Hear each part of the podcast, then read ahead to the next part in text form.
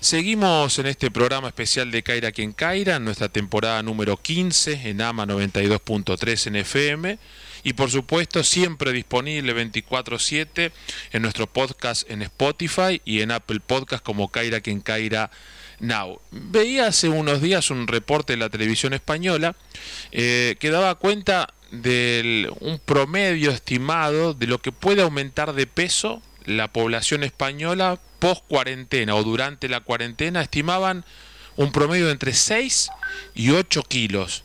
Me llamó mucho la atención, ¿no? Porque no es solamente una cuestión estética, sino sobre todo es una cuestión de salud. Y cuando hablo de salud y hablo de nutrición y hablo de cómo eso afecta en el cuerpo, tengo una referente en quien siempre pienso de manera automática. Ella es endocrinóloga, es nutricionista, es la doctora Juliana Mosiulski, matrícula nacional 95300, que tiene la enorme gentileza de estar en nuestro programa. Doctora, gracias por estar en Caira aquí en Caira. ¿Cómo va? Un gusto tenerte en Caira aquí en Caira. ¿eh? Hola Mario, un gusto estar con ustedes, para mí también. Qué peligro esto, ¿no? De, de la pandemia que además del riesgo sanitario que conlleva por la enfermedad en sí, tiene daños colaterales. Eh, ¿Coincidís en, no sé si en la cantidad de kilos, pero eh, eh, es, cierta esa tendencia que, que puede pasar en una, situación atípica como esta?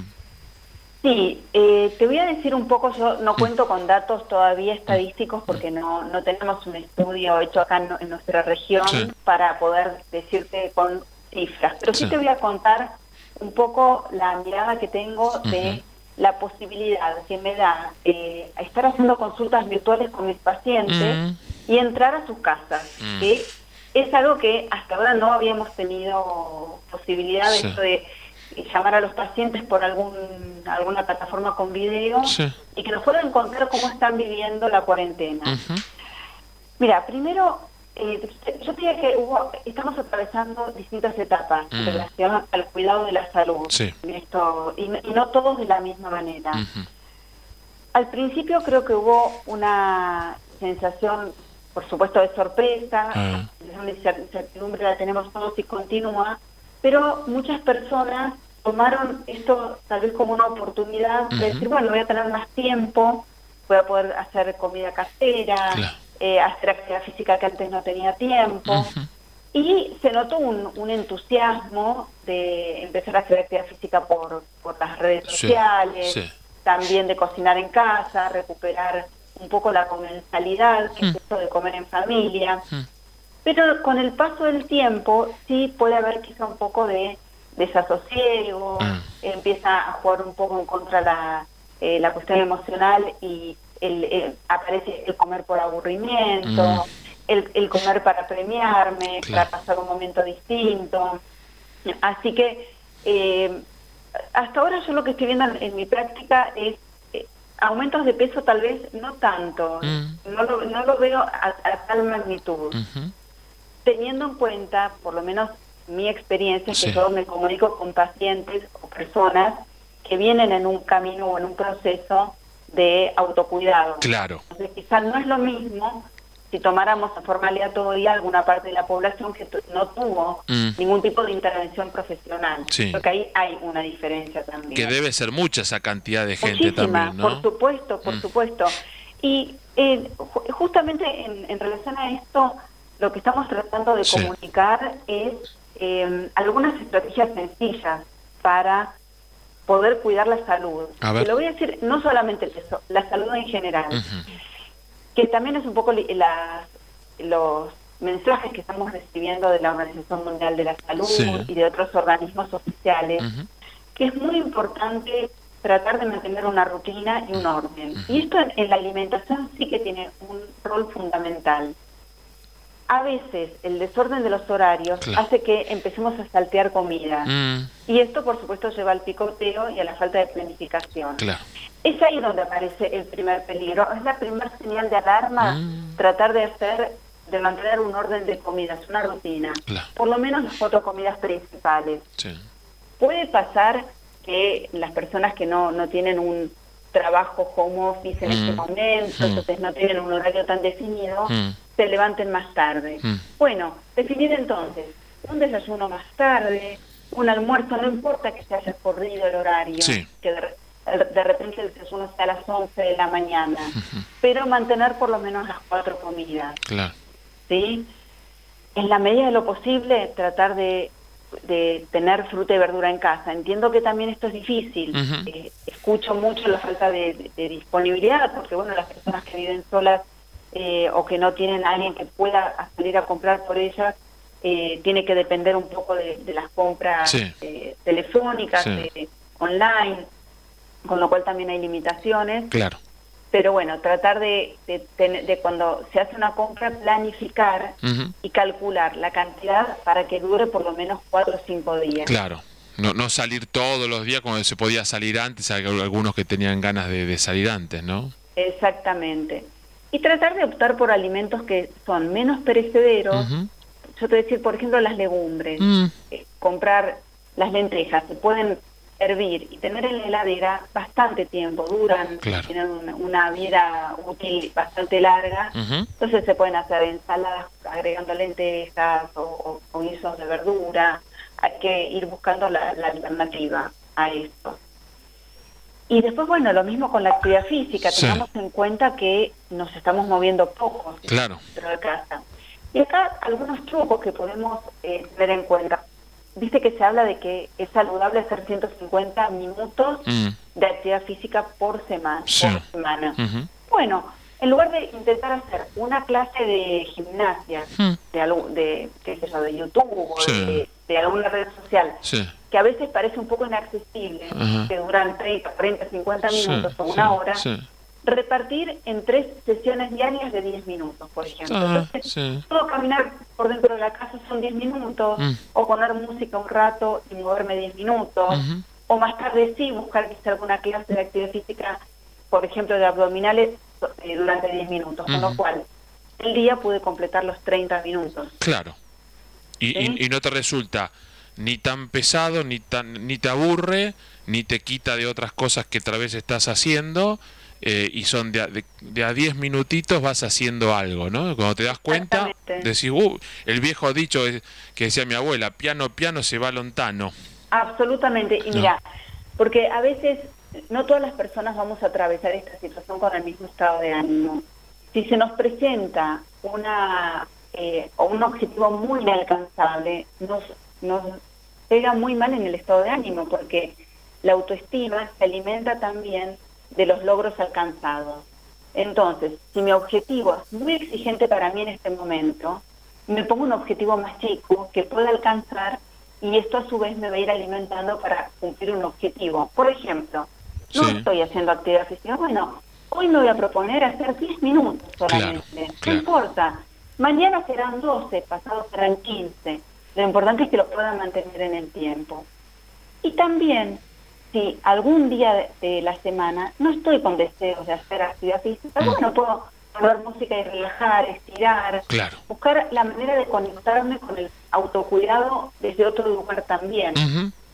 ¿Sí?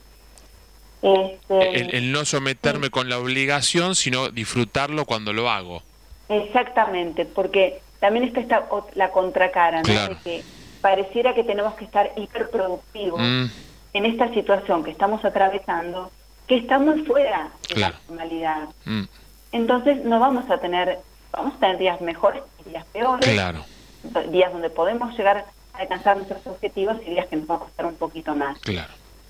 Eh, doctora, y, desde, desde, pues tal vez nunca como profesional te tocó nunca, a nadie nos tocó una situación eh, así. Eh, hay mucha diferencia entre tus pacientes, los que hacen las consultas mm, vía, vía aplicación eh, de la web. Digo, ¿Es pareja el impacto que tiene? ¿Encontrás en distintos grupos de edad distintas reacciones, diferencias por, por sexo, por clase social, por trabajo, por profesión? ¿O, es un poquito de todo en todos los pacientes que tenés? Mira, la consulta virtual, mm. que es lo que estamos haciendo muchos profesionales, y bueno, en el Instituto Cardiovascular se logró, ya se venían haciendo antes, pero se logró eh, generar un sistema de consultas virtuales absolutamente eficiente que nos permite, mm. con la historia clínica del paciente, que es digital, mm. donde tenemos todos los datos, hacer la consulta, lo hacemos por WhatsApp, eh, video, y generar recetas que se mandan por, por mail o por WhatsApp. Te digo cómo lo toma la gente. Primero, encontrar una cara amigable del otro lado es espectacular, tanto para los pacientes como para los médicos. Mm. Eh, en general lo reciben muy bien, mm. somos muy bienvenidos mm. cuando entramos a, la casa de, nuestros pacientes. Y pasan cosas increíbles, es decir, que te presentan a su familia hasta que conoces la mascota e inclusive te muestran la heladera. Ah, eso te, iba, eso te iba a preguntar, porque eso es fundamental. Decir, doctora, mire lo que tengo en mi heladera y en mi alacena. No sabes cómo sirve, eh, por eso te digo, son beneficios que nos está trayendo esta nueva manera de, relacionarnos, mm. porque antes no lo podíamos hacer. Y aparte se genera como un espacio de interacción menos formal. Mm. Es como que estoy entrando a la casa de, mi paciente y ellos sienten de alguna manera que esto es así. Mm. Es muy efectiva la consulta virtual, por supuesto con sus limitaciones, porque no podemos hacer exámenes físicos. Yo como endocrinóloga, si es una consulta de hipotiroidismo de o de otra patología tiroidea, no, puedo hacer el examen físico de la tiroides que implica tocarla. Pero bueno, podré hacer un examen físico, una evaluación a través de un, interrogatorio. Claro. Y es tan efectiva la consulta virtual, y esto es importantísimo, que para las personas que tienen antecedentes cardiovasculares, que no dejen de consultar, que no dejen de llamar a, su cardiólogo o donde se atiendan, puede ser en el Instituto Cardiovascular o en otro lado, para hacer sus consultas de control. Las enfermedades crónicas, tales como enfermedad cardiovascular, respiratoria, diabetes, obesidad, em, también el, tabaquismo, el paciente están en proceso de dejar de fumar y, aparece esto en sus vidas. Bueno, no dejar de tener contacto con los profesionales porque se pueden hacer las consultas en forma virtual. Claro. Asimismo, quienes tienen enfermedad cardiovascular y si tienen patologías que necesitan ser controladas con algún estudio complementario, con los cuidados eh, recomendados de aislamiento e higiene, mm. pueden ir a los institutos especializados que están preparados para recibirlos. En forma muy, muy eh, eficiente. Esto es importante también, Mario, porque sí te voy a agregar un dato que mm. está corriendo en estos últimos días, que lo que ha aumentado muchísimo en España, que nos, nos aventaja hmm. en algún tiempo con, con, su experiencia en la pandemia, hmm. es que han aumentado los números de infarto. Claro. Mucho. ¿Por qué? Porque no hay consultas a tiempo. Llegan tarde. Llegan tarde. Entonces, ante los síntomas típicos, que son dolor de pecho, o una sensación opresiva, que se irradia al cuello y a la mandíbula, dolor de brazos, de espalda o de estómago, inclusive sensación de mareo, mm. eso hay que hacer la consulta e inclusive se puede ir a una guardia cardiológica porque las guardias de los institutos especializados están preparados para seguir recibiendo a sus pacientes. Claro. Esto es muy importante también.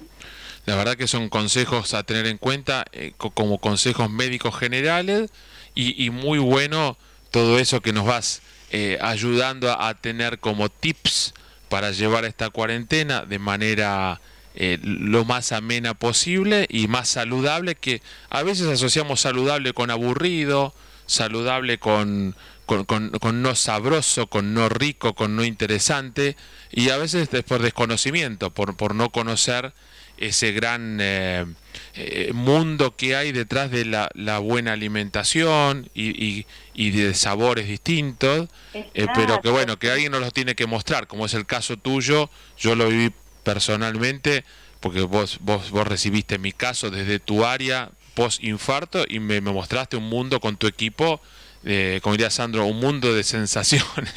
Sí, total. Porque viste que nunca, nunca nosotras te hablamos de dieta. Sí porque la dieta es tan restrictiva y tiene un mensaje tan negativo que yo voy a tener que hacer dieta, mejor no hago nada. No, es justamente, más que más que sacar, es reemplazar. Claro. Y animarse a probar cosas nuevas, siempre sobre la base de que las frutas y las verduras tienen que estar primero. Claro. Y después vamos combinando, eh, pero viste lo que hicimos fue ordenar, eh, eh, por ejemplo, en tu caso, ya que lo trajiste a colación, como das clases, trabajas mucho, uno de los factores que tuvimos que, hacer es priorizar el orden, mm. que tengas esos momentos para comer, que puedas planificar. Y a mucha gente le pasa lo mismo. Sí, claro. Entonces quizás, quizás esta situación la podemos ver como una oportunidad, quien ahora tiene más tiempo, de empezar a planificar mejor la comida, empezar a intentar organizar su heladera, su la mm. cena, mm. empezar a prestar atención sobre lo que está comiendo también. Claro. Sí, que nos, nos pasa, a veces no tenemos el foco puesto en eso y lo ponemos como secundario, ¿no? Eh, esas frases también que alguna vez me dijiste, bueno, lo que sobra en el plato de otro, ya sea, uno tiene una cultura, pero tu cuerpo no es un, un tacho de basura para comer los pedazos de grasa o, restos que no son sanos para tu salud, ¿no? Verlo desde ahí. Exactamente. Era, la frase fue no te lo tires en el cuerpo. Exactamente. No te lo tires porque si te, te duele, por una cuestión cultural no nos gusta tirar comida, eso es cierto. No. Entonces nos duele tirar comida, bueno, pero más doloroso es encima de que la tiramos, la tiramos en nuestro cuerpo porque no la necesitamos. Dos, dos cosas más, la tiramos y donde no corresponde.